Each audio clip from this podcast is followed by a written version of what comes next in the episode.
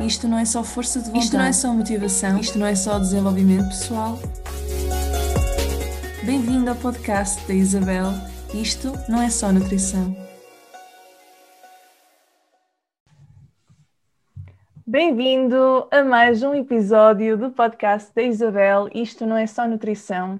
E eu hoje estou super entusiasmada com este episódio por várias razões. Uma delas é porque vamos falar, vamos estar a falar de algo que hum, é um valor que está no meu top 3 a nível pessoal. Ainda por cima, com uma convidada muito especial, vamos falar de liberdade, isso mesmo, desde a liberdade financeira até à liberdade alimentar.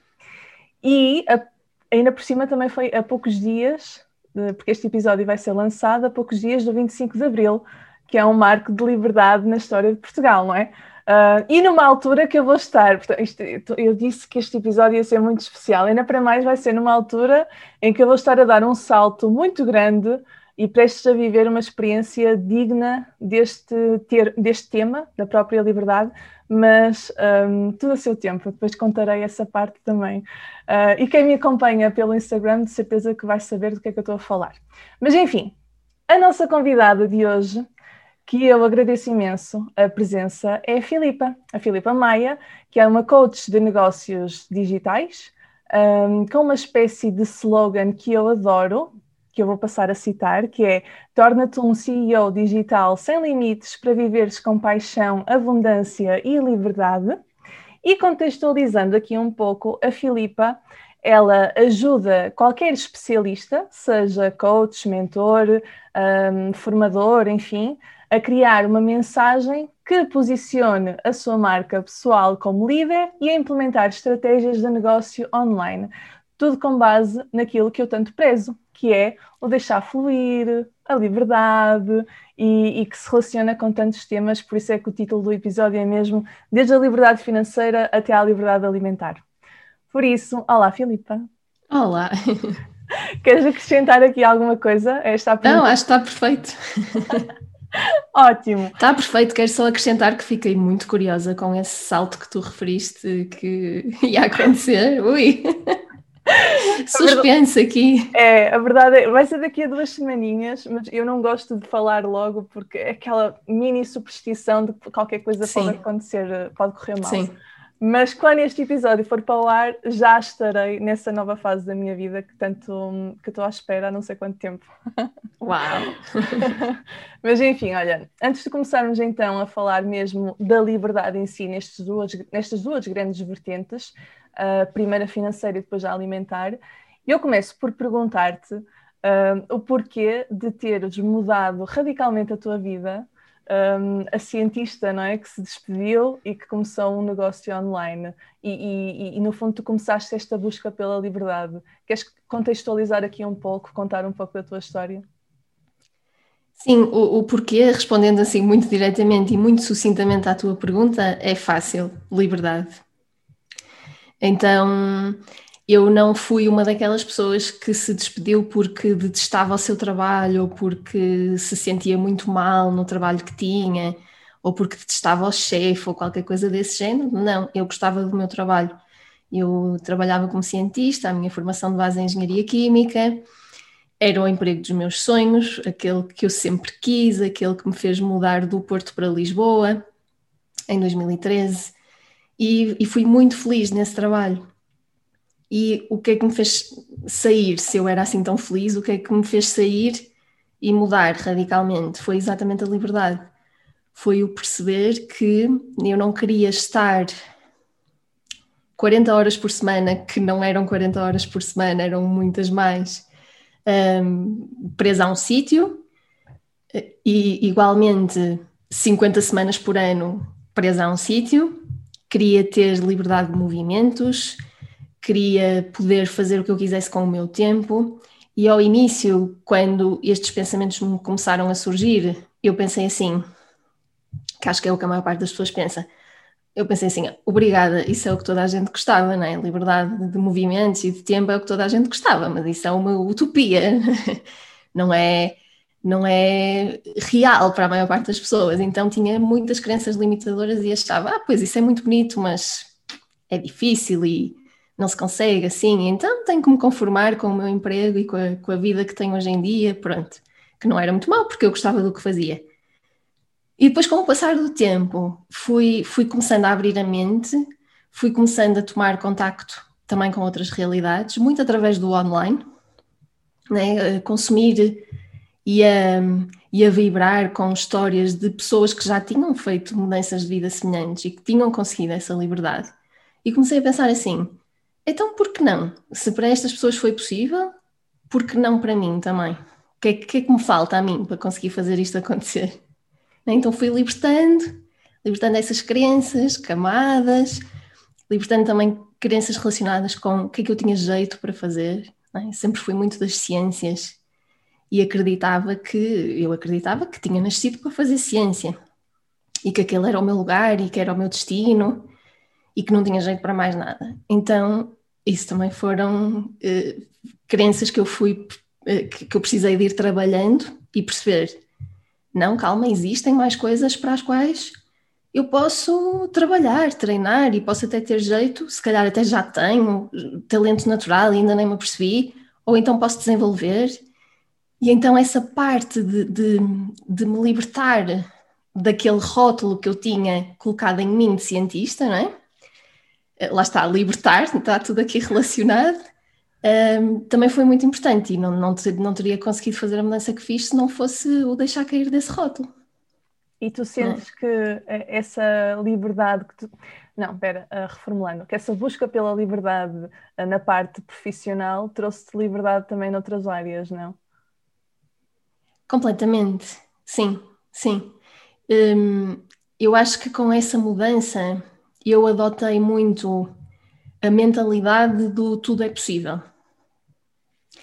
E também ao mesmo tempo, adotei muito a mentalidade de não existe só uma maneira para fazer as coisas. Não, é? não existe só uma fórmula mágica para whatever, ter sucesso, para fazer dinheiro, para o que quer que seja. Não há fórmulas mágicas. Uhum. É? Então isso fez toda a diferença e quando, quando tu adotas estas, agora vamos usar o termo contrário, né? estas crenças potenciadoras para uma área da tua vida, isso acaba por se replicar também nas outras áreas todas, não é? Uhum. Então, se eu, se eu afirmo para mim própria que tudo é possível, então se é tudo, não pode ser só numa área, não é? Tem que ser tudo mesmo, não é? Então, sim. E, e tu sentes que neste momento, nesta fase da tua vida, que tu já deste tantos saltinhos e, e estás numa fase que se calhar é o teu futuro eu há uns anos atrás, não é? Tu sentes que já estás a viver a liberdade que sempre sonhaste ou ainda não estás lá no ponto? Olha, eu defendo muito também o conceito de que nós podemos ser livres, nós podemos sentir-nos livres em qualquer situação. Não é? Então, eu acredito que sou totalmente livre hoje em dia. Mesmo no meio de N restrições, não é? principalmente no último ano as restrições que todos sentimos, a, ameaça à nossa liberdade que todos, que todos fomos sentindo, uh, mesmo no meio de tudo isso, eu acredito que podes sentir-te livre, principalmente se fores livre de pensamento.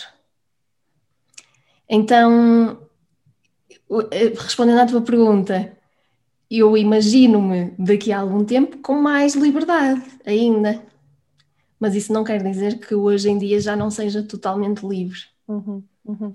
Um, no fundo, é o tal jogo interno que tu estás sempre a falar uh, nas tuas plataformas, não é? Sim, uma questão de perspectiva, um bocadinho também, não é? Uhum. Um, e, e, uma questão também de, de, continuar a sonhar, continuar a sonhar com mais, não é? sonhar mais alto. Eu acredito muito nos sonhos e em termos objetivos para nós próprios, então é, é como eu te digo, eu, eu, eu faço muito também até com clientes e com alunos o exercício da vida ideal, qual é que seria a tua vida ideal? E eu acredito que nós nunca alcançamos a nossa vida ideal. Porquê? Porque eu hoje posso ter uma ideia do que é que será a minha vida ideal e se calhar daqui a, sei lá, dois anos chego a essa vida ideal, mas nesse momento a minha vida ideal já não é essa. Já é um bocadinho mais à frente, já é um esticão um bocadinho mais uh, para a frente e para cima, né? então tu nunca atinges a tua vida ideal. Atinges, mas ela entretanto já mudou. Então tu estás sempre a perseguir algo mais, e isto para algumas pessoas pode parecer frustrante, mas não é, porque no fundo tu vais concretizando pelo caminho. Uhum, uhum. Sim, continuas a perseguir mais, e eu acho que isso faz parte da natureza humana. Querer evoluir constantemente e querer mais. E está tudo bem, não, não há problema nenhum com isso. Mas é, é necessário muito aquele balanço entre o querer mais e o já estar perfeitamente bem com aquilo que tens neste momento. Uhum. É a aceitação daquilo que é neste momento, mesmo querendo mais. Era isso que eu ia dizer, é sermos capazes de aceitar tudo e aceitar que enquanto estamos a viver, estamos a aprender, não é? A escola da vida. Exatamente. E eu, sou muito inconformada, então eu estou sempre a mudar de ideias, estás a ver? Estou sempre a mudar. Um dia apetece-me fazer uma coisa, no outro dia apetece-me fazer outra coisa diferente. Portanto, esta perspectiva que tu própria estás a dizer, estás a, a, que nós, quando temos uma coisa em mente, mas quando a alcançamos já queremos uma coisa completamente diferente, eu vivo isso diariamente. Sim. Eu também, também sou muito assim. Pronto, mas enfim, olha, eu costumo, e agora pegando um bocadinho na parte da, da liberdade alimentar, que hum, eu costumo dizer aos meus clientes que liberdade alimentar é comer uh, tudo aquilo que tu quiseres, tudo aquilo que tu queres, quando queres, sem qualquer tipo de culpa, escutando os sinais de fome e de saciedade, mas também aprender a parar e a dizer que não, sem qualquer dificuldade. Isto é a minha definição de liberdade alimentar, que eu já vou perguntar também a tua, mas eu agora queria perguntar concretamente na tua área, qual é a tua definição para liberdade financeira? A minha definição para liberdade financeira é, é tu saberes que tens sempre o suficiente para aquilo que é realmente importante. Ok. É? Uhum. E que a qualquer momento podes criar mais. E eu, como falo muito para empreendedores, é? pessoas que têm negócios próprios, às vezes esta noção é mais fácil de aceitar para empreendedores porque, no fundo, quando tu tens um negócio, tu tens nas tuas mãos uma máquina a fazer dinheiro. Ela pode estar bem otimizada ou não, não é? Isso é outra questão. Mas, no fundo, tu tens nas tuas mãos uma máquina de fazer dinheiro. E a natureza do empreendedor é criativa e inovadora. É? Então, eu costumo dizer: se tu és empreendedora uh, e queres mais, ou precisas de mais em algum momento da tua vida, tu podes criar isso Basta definires uma estratégia, implementares e fazeres, não é? E quando eu digo, isto é um bocadinho se calhar mais fácil de perceber para os empreendedores, porque têm um negócio que podem gerir, qualquer pessoa pode ser empreendedora hoje em dia, não é? Mesmo quem trabalha por conta de outrem, hoje em dia é tipo o momento melhor da história da humanidade para se ter um negócio nos tempos livres, não é? Então, mesmo para pessoas que neste momento ainda não sejam empreendedoras, trabalham por conta de outrem, podem tornar-se empreendedoras. E não precisam de abdicar daquilo que têm neste momento, o seu emprego. É, é possível fazer as duas coisas ao mesmo tempo.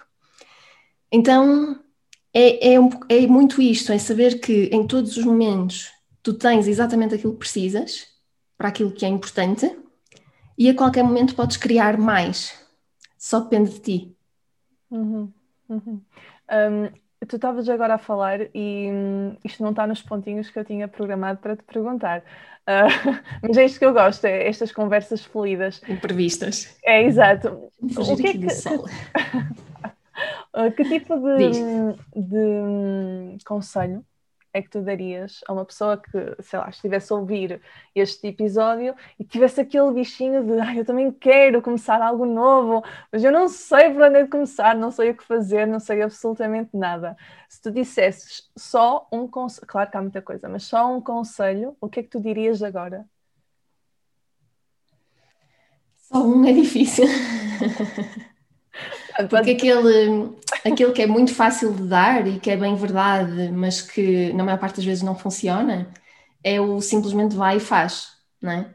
No fundo, eu, qualquer pessoa que, esteja, que sinta essa vontade, aquilo que tem que fazer é isso, é simplesmente vai e faz. Só que este conselho acho que nem sempre funciona, porque é tipo, ok, mas faço, faço como? Tipo, o que é que faço? Uhum. É? Então, eu vou, eu vou sempre muito à minha história e àquilo que funcionou muito bem para mim. É?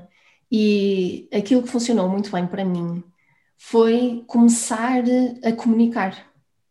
Na altura nem eu sabia onde é que isso iria levar, não fazia ideia. Mas hum, houve, houve, essa altura em que eu estava a começar a perceber que queria uma outra vida e que queria outras coisas para a minha vida, eu senti vontade de começar a comunicar. E criei um blog e comecei a escrever para o meu blog. Na altura, sem qualquer pretensão de vir a ter um negócio, nem me passava pela cabeça criar o meu próprio negócio. Um, e depois, um bocadinho mais tarde, acabei por criar as redes sociais associadas ao blog também, uma coisa assim totalmente. Uh, era um hobby, basicamente. Mas o facto de eu ter ali aquele espaço onde eu podia comunicar permitia-me aprofundar algumas temáticas que eram do meu interesse. Uhum. É? Então, um, isso levou-me a descobrir paixões, a descobrir áreas de interesse, a descobrir imensa coisa sobre mim, só porque comecei a comunicar. Uhum. É? Então, um, aquilo que eu digo para quem quer começar qualquer coisa, ainda não sabe muito bem o quê, uh, ainda se calhar até tem várias ideias uh, que, que poderia pegar e não sabe bem qual é que seria a melhor ideia para andar para a frente, aquilo que eu diria era começa a comunicar sem compromisso, sem a ideia de criar um negócio, simplesmente para ver onde é que isso te leva. É? E há de, há de surgir qualquer coisa. Há de surgir uma chama assim mais forte de paixão por uma área específica. Há de surgir conversas com pessoas que depois vão eh, ser eh, impactadas pela tua, por essa tua comunicação e que te vão levar a descobrir mais qualquer coisa. Então, eu acho que este, este passo funciona muito bem. Começar a comunicar sem compromisso, não tem que ser num blog, né? no, no, no meu caso, na altura foi num blog, mas não tem que ser. Uh, pode ser no Instagram, pode ser num podcast, pode ser em vários formatos. E quem não esteja sequer ainda preparado para fazer isso publicamente, pode simplesmente começar por escrever para si próprio. É? No, no, limite, no limite, isso já vai ajudar a descobrir muita coisa. Escrever para si próprio, uhum. o journaling que eu tanto falo, não é? Uhum. Um, e, e, eventual, e, e, mesmo que, e mesmo que esta questão de vir a público, não é? de comunicar publicamente, um blog pode ser anónimo. É? Um perfil no Instagram pode ser anónimo. Eu comecei de forma anónima nessa altura, ninguém sabia que aquele blog era meu, porque eu não queria. Então há muitas formas de o fazer. Mas no limite, com assim com muito medo da exposição, com ainda não querer mesmo vir a público com nada, escrevam para vocês próprios.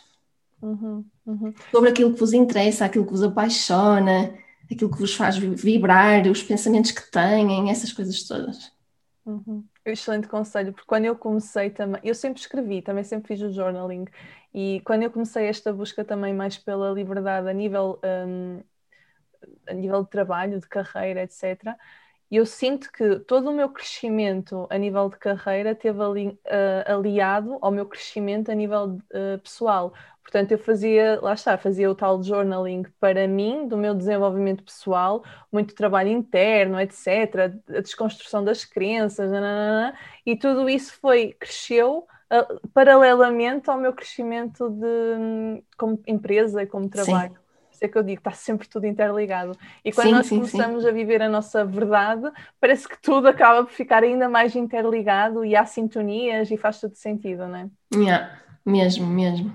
Olha, quando tu te despediste, eh, voltando ainda a essa, essa atrás no tempo, tu sabias aquilo que querias fazer? Não. então foi mesmo um tempo Olha, havia, havia uma coisa que eu sabia. Eu sabia que queria escrever livros, isso eu sabia. Mas também sabia que em Portugal é, é muito complicado ter uma carreira só como escritor, não é? nem o José Rodrigues Santos é, é, só, é só escritor, não é? um, 99,99% dos casos têm que fazer mais coisas para além disso. Portanto, eu sabia que queria escrever e esse foi um dos motivos que me, que me deu, deu vontade de ter essa liberdade de gestão de horários também, não é? Porque eu queria conseguir eh, ter um trabalho ou um negócio que me permitisse ter tempo para escrever, portanto, isso eu sabia. Agora, como é que eu me ia sustentar, que negócio é que ia começar, não sabia exatamente no início. E eu era uma daquelas pessoas que tinha várias ideias, várias áreas de que gostava, e que me conseguia imaginar a fazer.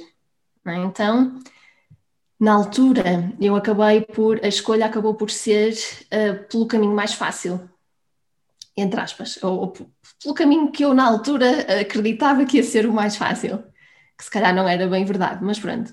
Na altura eu acreditava que o mais fácil ia ser entrar para, para a área do marketing digital como freelancer. Uh, porque, lá está, eu já tinha o blog, já tinha começado as redes sociais do blog, por causa desse hobby que já tinha há uns tempos, já tinha vindo a estudar muita coisa sobre marketing digital e sobre redes sociais e tudo isso, uh, muito informalmente, então decidi uh, fazer mais formação sobre a área e começar por aí apesar de eu me ver a fazer outras coisas. Né? Eu gostava muito, por exemplo, também da área do design, então também me imaginava a, né, isto tendo que ir buscar formação nova, ir fazer formação na área do design e apostar nessa área também enquanto freelancer. E eu também me imaginava, por exemplo, a fazer revisão de textos, lá está, como eu gosto de escrever, poderia também ser revisora de textos, por exemplo, também com formação adicional. Portanto, eu via-me a fazer várias coisas e depois havia lá um pensamentozinho no fundo da minha mente que dizia: uh, Olha aqui esta coisa do coaching, olha aqui, tu se calhar queres mesmo é ser coach. E na altura eu pensava: ainda me falta muita coisa para poder ser coach, nem pensar. Ainda, ainda sou muito novinha, novinha, já tinha mais de 30 anos, mas pronto, achava que tinha pouca experiência de vida, que na altura tinha a visão que assim um coach tinha que ser uma pessoa super sábia e super experiente e então no início pensava talvez daqui a uns anos, mas para já ainda não, ainda não tenho aquilo que é preciso para ser coach. Vá-se lá saber o que é que isso é, mas pronto. Foi essa, foi essa ideia que me afastou no início do caminho que hoje eu sei que, que era o certo, não é? Então lá comecei, né? primeiro até fui fazer, fiz muita formação, fiz um estágio não remunerado, na área do marketing digital também, marketing de conteúdos, e depois comecei como freelancer. E correu muito mal. correu muito mal, foi muito difícil arranjar clientes, eu também não sabia o que é que estava a fazer. Uhum. Já sabia sobre marketing digital, porque tinha aprendido muito, tinha estudado muito, mas não sabia o que é que era ter um negócio e gerir um negócio, não é? Porque nunca na vida. Delas, não é? Yeah, sim, sim. Nunca na vida tinha estudado negócios, não é? nunca na vida tinha criado um negócio, então eh, nós às vezes temos muito esta ideia que quando criamos um negócio numa área específica, como sabemos muito dessa área, vai ser fácil e as coisas vão correr bem porque eu sei muito desta área aqui específica. Só que não sei nada sobre como é que é criar um negócio, não é? Então, eh, quando assim é, as coisas tendem a correr mal ao início e comigo foi assim, muito difícil de arranjar clientes, e depois eu também comecei a perceber que não era por ali, que ser freelancer não, não me ia satisfazer, um, não, não me sentia feliz. Então acabei por quase que ceder e pensar: ok, esta questão aqui do coaching continua a chamar por mim, eu vou fazer uma formação e ver o que é que consigo fazer com isto. E na altura, as primeiras vezes, ainda antes de criar o meu negócio, que eu pensei no coaching, uh, eu achava que queria ser health coach, não é? Porque eu também pesquisava muito e estudava muito sobre nutrição e sobre saúde, então achava que essa era a minha área. Mas depois, quando fui fazendo todas as formações de marketing digital, marketing de conteúdos, criação de marca, uh, e, e, depois quando comecei a minha formação de, de coaching, um, ao, alguns ao pesquisar na internet, ao navegar assim por sites sobre estes tópicos, acabei por descobrir um conceito que me deixou fascinada, que foi o brand coaching, né? o coaching para a criação de marca.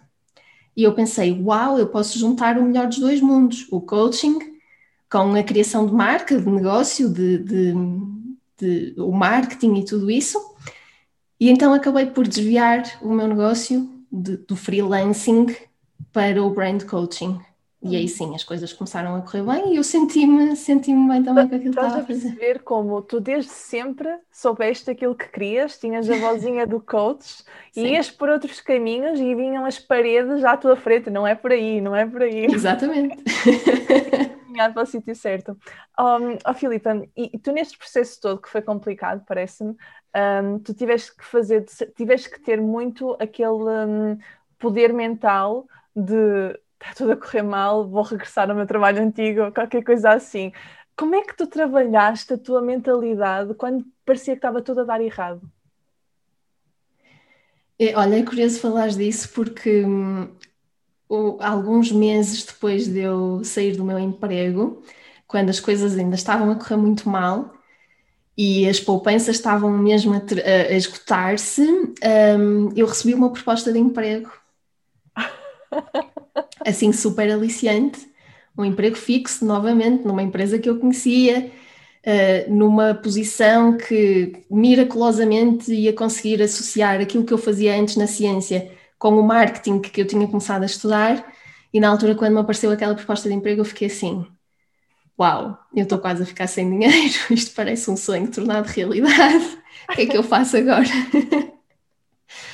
então, na altura, podia-se ter dado uma, uma dificuldade na tomada de decisão muito grande, não é? Podia-se ter dado um retrocesso, eu podia ter ido para esse emprego. O que é que acabou por acontecer? Um, há uma coisinha que é muito útil para nós termos sempre à nossa frente neste momento, nestes momentos que acontecem, que é a nossa lista de valores.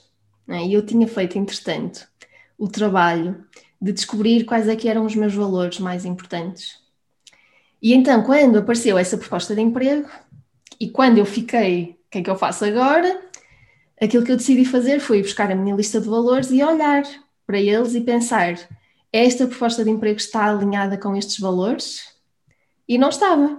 Não estava porque foi muito por causa dos meus valores que eu tinha saído do meu emprego anterior, não é? Então, voltar para um emprego fixo não estava alinhado com os meus valores nem com a vida que eu queria criar para mim.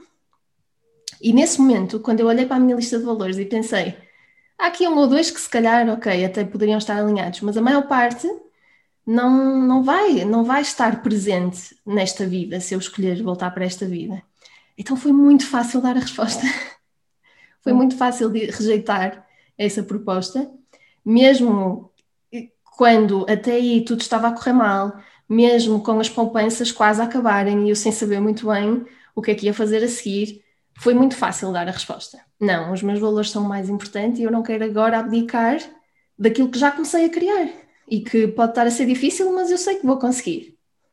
Eu sempre tive esta noção de eu sei que vou conseguir. É? Uh, depois há aqui a questão temporal, não é? Ok, mas quando, não é? Quanto tempo é que vai demorar para conseguir? Isso é uma incógnita em tudo, não é? É sempre uma incógnita. Mas eu tinha a certeza que ia conseguir, não sabia o quando, mas sabia que as coisas iam começar a correr bem. Então foi por aí. Valores, muito importante. Uhum. Isso é, tu estás a falar eu nunca tinha associado, mas é exatamente o que eu faço, quase inconscientemente, quando também tenho que tomar uma decisão. Agora, recentemente, no sentido, sei lá, dois ou três anos atrás, porque antes eu via o copo meio. Um, aquela questão de ver o copo meio cheio ou meio vazio, de antes eu via meio vazio, agora veio meio cheio.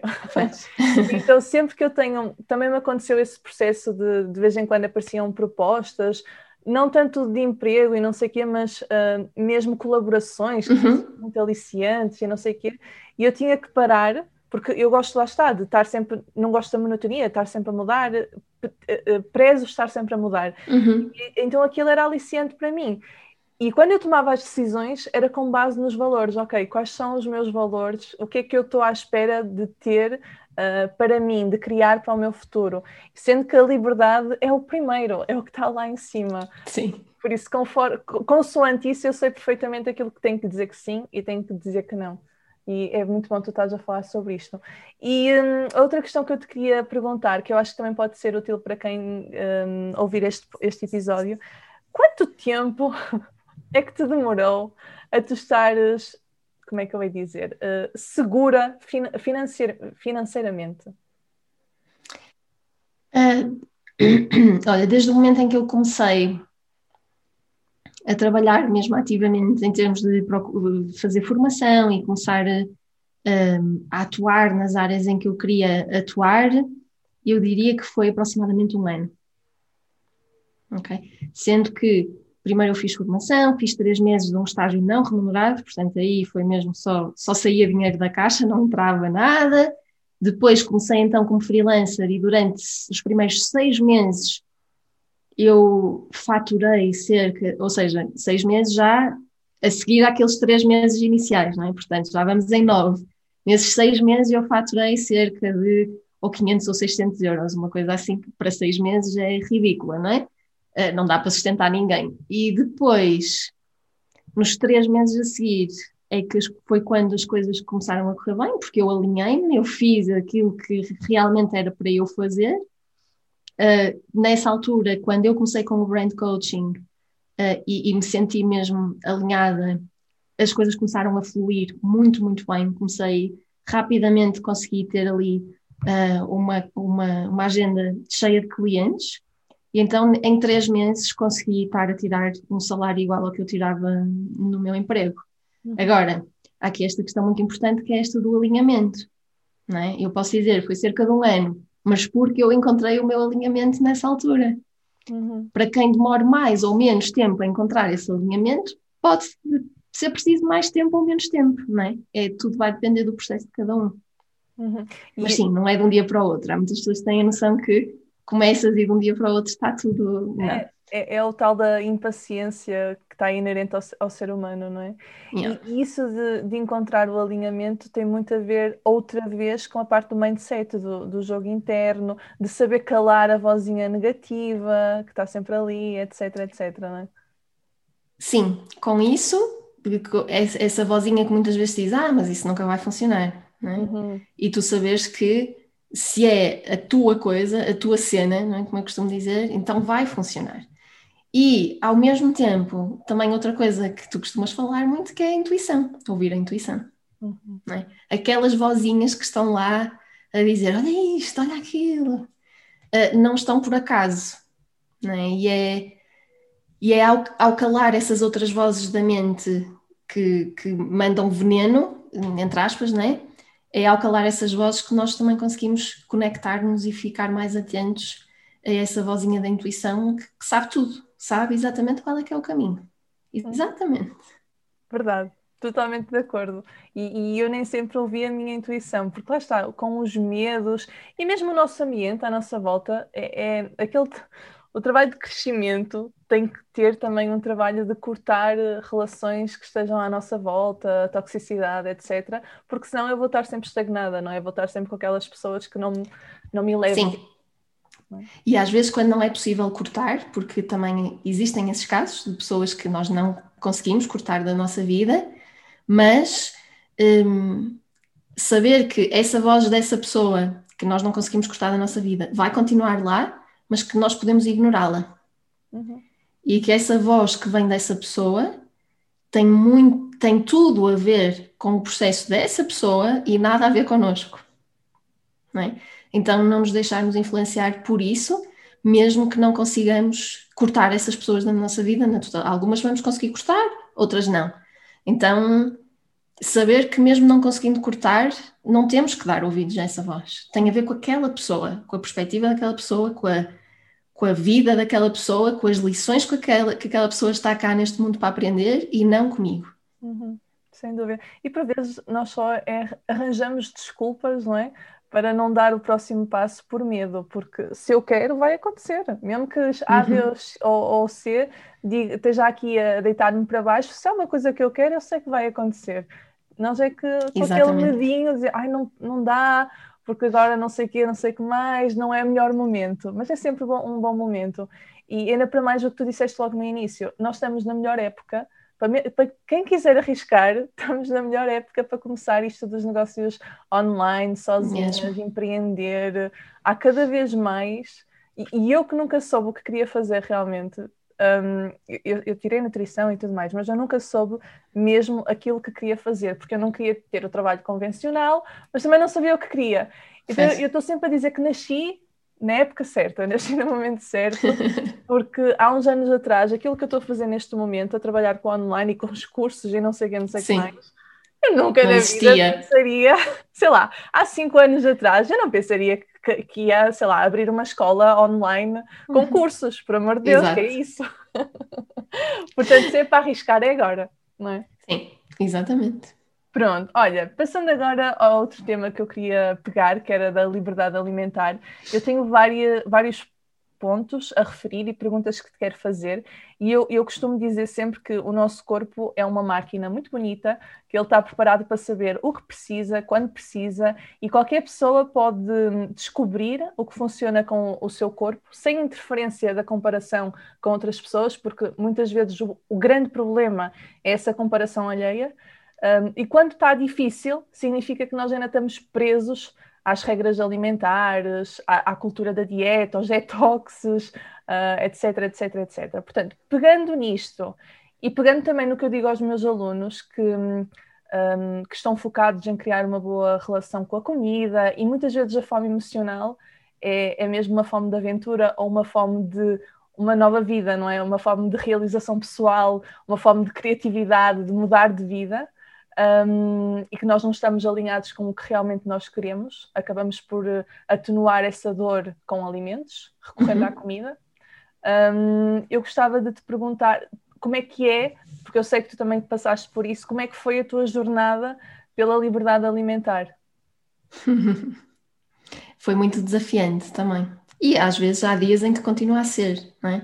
Uhum. Não tanto como já foi, mas um, mas foi muito, foi muito desafiante. Eu sempre, eu sempre acreditei que, e, e aqui o sempre é mesmo desde muito pequenina, que acreditei que era uma pessoa que, com quilinhos a mais, e então que precisava de perder peso para encaixar ali num molde que alguém convencionou que era o que tinha que ser. E então um, entrei muito cedo no, na, na, cultura das dietas, fiz asneiras muito grandes em termos de dietas. Às vezes, quando as pessoas ouvem a palavra asneira relacionada com a comida, é tipo, ah, comeu uma barra de chocolate inteira. Não, não são essas asneiras que eu estou a falar, estou a falar do oposto. Asneiras muito grandes em termos de restrição extrema. E na altura, por incrível que possa parecer, acompanhada, e portanto, muito mal. Um, mas sempre tive, sempre tive muito essa dificuldade e, e, eu, por ter entrado no mundo, eu sempre tive tendência para os doces, para gostar muito de, de doces. Também. E quando, e quando comecei a entrar no mundo das dietas e da restrição, isso muito rapidamente originou o, o oposto, a compulsão. Uhum. Né?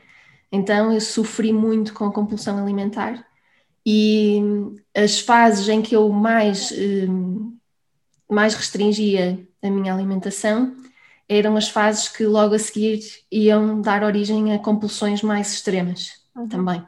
Uhum. E, portanto, é, tu tens aqui um pêndulo né, que anda de um, de, um, de, um, de um extremo para o outro e não tens o equilíbrio, aquele equilíbrio uh, no centro. Então sofri muito com isso. Uhum. Diz, Olha, diz. Desculpa, olhando para trás, tu consegues perceber, ou de certeza que já deves ter feito este trabalho, não é? Mas consegues perceber se até que ponto é que tu estavas em piloto automático na tua vida, naquele momento, e acontecia. já estás Estava. Portanto, provavelmente não, tu não estavas alinhada, não é? Com aquilo que tu querias, estavas tão à deriva que acabavas uhum. por compensar na comida, não é? Sim, sim, muito mesmo. E, um, e houve uma altura, há alturas da minha vida em que eu consigo mesmo identificar, né? uma, uma das alturas mais críticas foi quando eu mudei para Lisboa, inicialmente, e eu por um lado fui muito feliz quando mudei para Lisboa, porque lá está, eu já disse que vim, fui para o emprego dos meus sonhos e isso foi muito bom, foi mesmo um sonho tornado realidade, mas ao mesmo tempo foi numa fase em que eu e o meu namorado na altura estávamos a, a começar a pensar em ir viver juntos e, e, era uma coisa que eu queria muito, que nós vivêssemos juntos, e estava, estava prestes a acontecer, e de repente eu vou para Lisboa e ele continua no Porto, e eu fico sozinha em Lisboa, e nessa altura eu entrei numa fase muito má, quase depressão, não acredito que tenha chegado à depressão mesmo, mas quase, e, e, e estava sozinha, ainda por cima, né, em Lisboa, sozinha em casa, e a, a comida foi logo ali um refúgio, uhum. né? Portanto, muitas vezes, sim, estas coisas estão associadas a outras coisas que estão a acontecer na nossa vida. E eu estava em piloto automático na altura para tudo, não é? Porque eu queria o emprego, eu queria ser muito boa no meu emprego, porque eu sempre quis ser muito boa em tudo, porque eu achava que só assim é que demonstrava o meu valor. Uhum. Então, era piloto automático, sem dúvida. Uhum.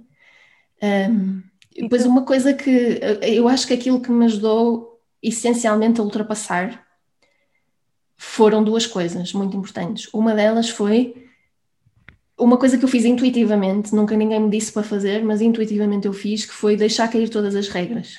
Hum. Deixar cair tudo. De, de repente, quando eu percebi, não, eu estou a, a alternar entre momentos de extrema restrição e momentos de extrema compulsão, eu precisei de não ter regras. Nada é proibido, nada é obrigatório, nada é bom, nada é mau, é só o que me apetecer. E quando eu fiz isso, uh, o início foi muito complicado, porque no início apetecia-me tudo. porque eu ainda estava ali a sentir necessidade de qualquer coisa, então no início apetecia-me tudo. E como não havia regras, eu permitia-me comer tudo, uhum. é? sem, sem restrição qualquer. Uhum. Uh, então eu tinha noção de que aquilo ainda não era o ideal, o perfeito, mas também tinha noção que precisava de continuar neste, neste, nesta mecânica de não ter regras. E com o passar do tempo, aquelas coisas, aquelas coisas que me apeteciam por emoção, não é? motivados pelo, pelo lado emocional um, e, e, e, pela compulsão, deixaram de apetecer. Aos poucos foi, foi deixando de apetecer. Tipo, era, era comer um pacote de bolachas inteiro e de repente, ao, ao deixar cair todas as regras, uma bolacha passou a ser suficiente. É? Então eu consegui chegar a um ponto de equilíbrio deixando cair as regras. É isso mesmo. Dizendo, não, se eu quiser comer chocolate ao pequeno almoço, eu posso comer chocolate ao pequeno almoço. Não é o ideal, mas whatever. Olha, eu tenho uma aluna minha que hum, o que tu fizeste foi, tu disseste mesmo que foi intuitivamente, tu fizeste isso quase sem pesquisar, digamos assim. Uhum. E é mesmo esse o primeiro passo, é quebrar, ter consciência de quais são as regras e quebrar todas as regras. E no meu programa maior, não é, que é da alimentação responsável, que é mesmo para quem sofre desta má relação com a alimentação e com o próprio corpo, uma, amiga, uma aluna minha desta última edição, na primeira aula, manda-me logo mensagem: Isabel, já vi a, a, aula, já escrevi as minhas regras e a primeira coisa que eu fiz foi partir a balança. Partiu a balança completa. Portanto, às vezes, ser radicais e cortar a mal pela rainha. Yeah. Pronto, olha, yeah. e nesse aspecto tu tens toda a razão. Quanto mais. O que tu fizeste depois foi uma habituação, não é? Tu habituaste-te aos alimentos e depois acabaste por ver um, uma bolacha como se fosse arroz. Não é? Tu não vais. Exato. À partida, Sim. não vais descompensar quando vês arroz. E então a bolacha para ti teve o mesmo sinónimo. Sim. Tu sentes que quando tu começaste a viver o teu propósito, esta parte da liberdade alimentar estava-te super bem? Começou também a. Teve interligada ou, ou, são coisas diferentes na tua vida? Houve, não, houve alguma relação, houve alguma relação. Eu acho que quando nós vivemos uma vida com significado, sentimos menos necessidade de, um, de ir compensar com o que quer que seja. Não é? Para algumas pessoas, o mecanismo de compensação é, é a alimentação, e é isso que estamos a falar aqui. Um, quando eu me sentia viver uma vida com significado e quando eu acordava todos os dias e aquilo que mais me motivava era ir fazer o meu trabalho e era ir trabalhar naquilo que eu gostava de trabalhar, um, acabava por, sem esforço, quase não pensar em comida, não é? E então uh, tive, tive uma fase muito boa no início da minha mudança de vida, quando comecei a viver o meu propósito, podemos dizer assim, tive uma fase muito boa com a, com a alimentação, mas depois também acabei por ter retrocessos porque às vezes são hábitos que vêm tão de lá de trás uhum. que quando nós chegamos ali a um momento mais difícil, mais crítico, por algum motivo, a tendência é ir para aquilo que tu conheces. E eu conheci, aquilo que eu conhecia quando estava em momentos de mais stress, de mais ansiedade, aquilo que era familiar para mim era ir refugiar-me na comida. Uhum. Então, apesar de eu ter tido momentos, uma fase muito boa depois de ter começado o meu negócio, depois também acabei por voltar a ter fases menos boas, porque uh, voltava a ir para aquilo que era familiar. que era, ok, eu sinto-me super estressada agora, então o que eu preciso é um pacote de bolachas. Então, porque isso é familiar, não é?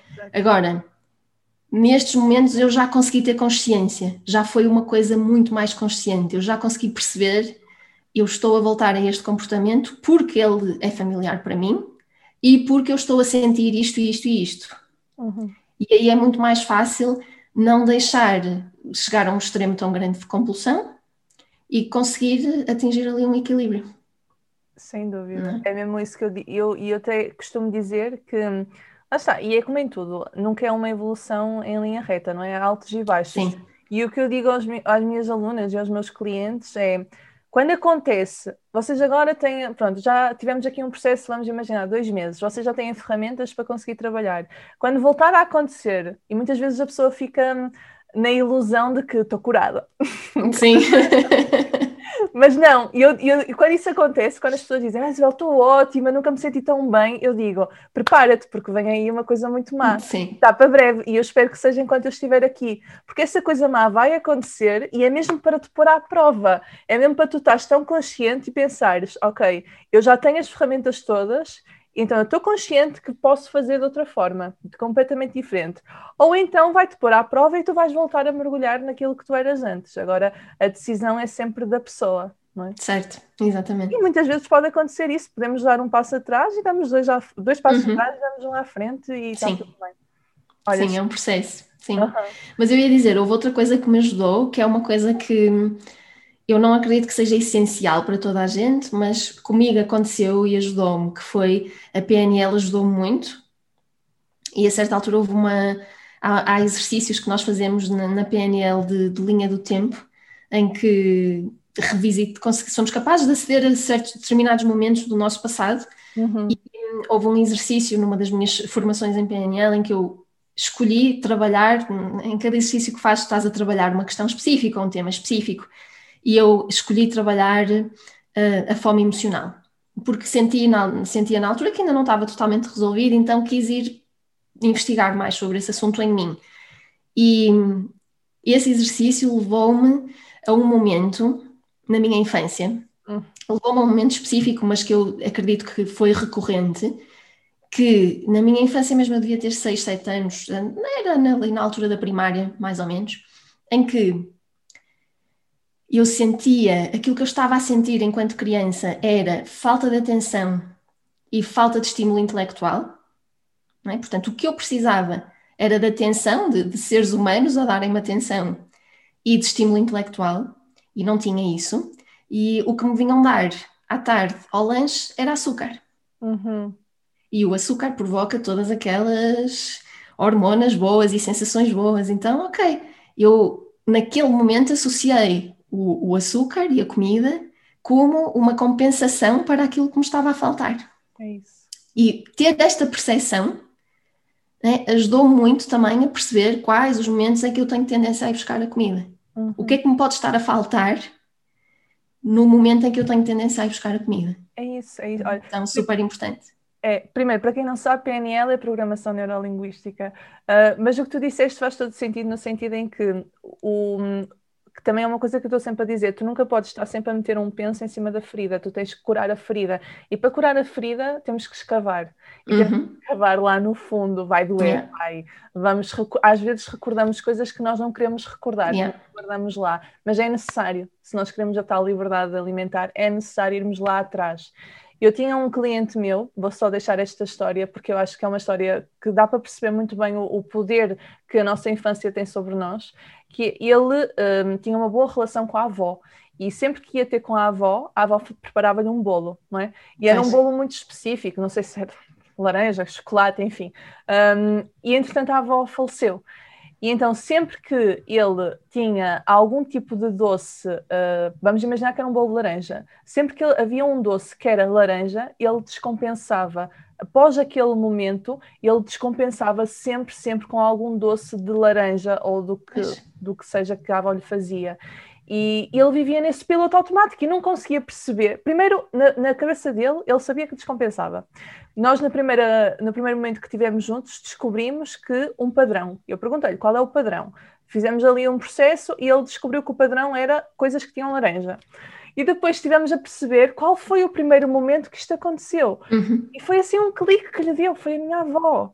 Só Pois. quando ele percebeu, teve consciência de que foi aquele momento, é que ele conseguiu curar a partir daí. Porque senão estava sempre nos loops, a ir e não sei o que, não sei o que mais. Portanto, foi um trabalho mesmo forte o que tu fizeste também, não é? Sim, sim.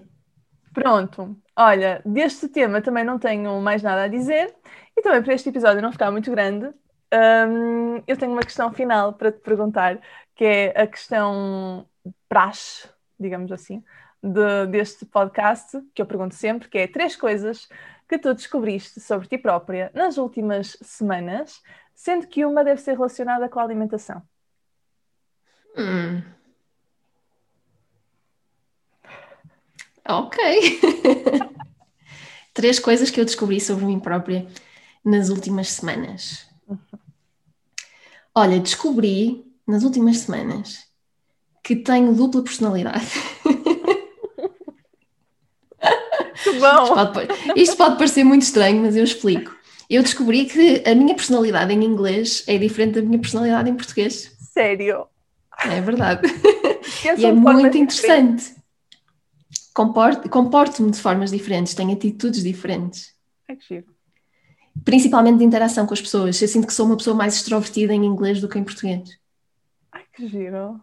E não sei se isto não pode estar eh, associado a, a hábitos também, não é? Há hábitos que vêm da língua, que vêm da, da nossa família, da infância, e que estão ali, estão entranhados, que, e, e crenças também, que quando tu mudas para uma nova língua, para uma língua que não é a tua língua materna, dissocias-te mais um bocado desses conceitos que tens de ti próprio e Uhum. libertas-te mais um bocado. Então, foi interessante perceber, começar a perceber, quando cheguei aqui aos Estados Unidos, que ao interagir com as pessoas, mais regularmente com as pessoas em inglês, fui percebendo isto, que sou uma pessoa ligeiramente diferente.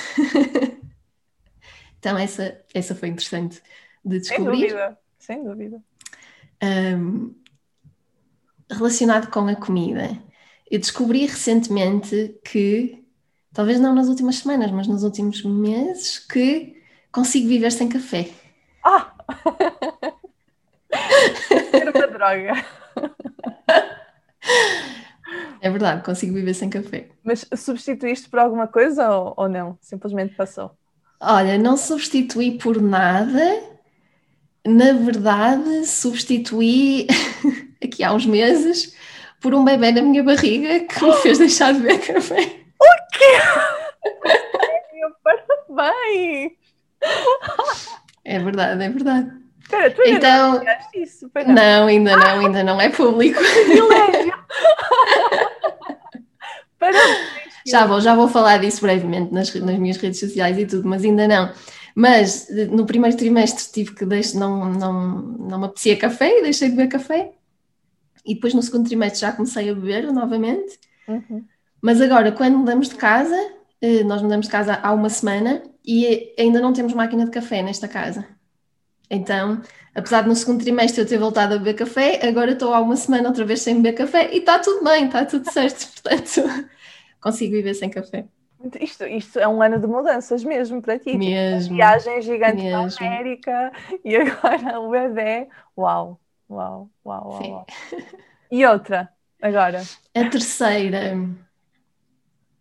A terceira. Que, outra coisa que descobri sobre mim própria. Ai, isto é difícil. Mais uma, uma terceira. O que é que eu descobri? Pode ser uma coisa Ahm. simples, pode ser relacionado com a gravidez também.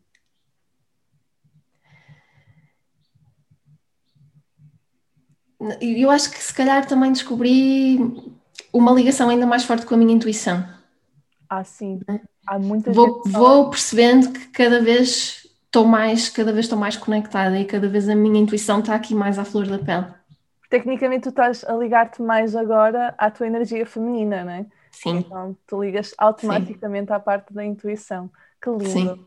Que Sim. lindo.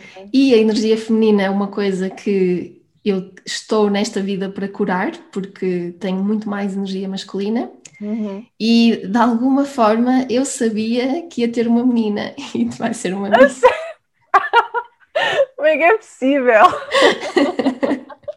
Muito bom, muito bom. Olha, adorei. Filipa. É Primeiro, olha, estou super uh, feliz porque isto vai ser mesmo um episódio. Eu sei que tu vais anunciar antes de eu lançar este episódio, mas estou muito feliz por uh, ser da primeira vez que tu estás Sim. aqui a falar. muito parabéns. Obrigada, Obrigada. Aqui. Foi muito bom. De certeza que há pessoas que vão tirar aqui ensinamentos, não só a nível de, de liberdade financeira, mas liberdade alimentar. Foi uma partilha excelente e eu espero que regresses eventualmente com outro tema. Um, e agora falando diretamente para quem está a ouvir, a Filipa tem um podcast chamado CEO Sem Limites, se quiserem ir lá espreitar. Ela fala muito desta parte dos negócios e também de mindset, não é? Também falas muito É CEO parte. Digital Sem Limites, já agora. Ah, ok, boa. Um, mas enfim, eu vou deixar o website dela e estas coisinhas todas na descrição do episódio, por isso, e para terminar, não te esqueças de partilhar uh, este episódio com quem gostas, para nós conseguirmos difundir mais esta mensagem tão linda que é a liberdade, que é possível para qualquer pessoa e é possível em todas as áreas. É só um ajuste mesmo de, de mindset. Por isso, obrigada por teres assistido até aqui. Segue-nos às duas no Instagram, Filipa Maia, Isabel Pedroso Silva, para não perderes nada. Inclusive, é por lá que eu vou andar a partilhar a minha nova aventura e a Filipa vai partilhar a nova aventura gra da gravidez. e até ao próximo episódio. Obrigada.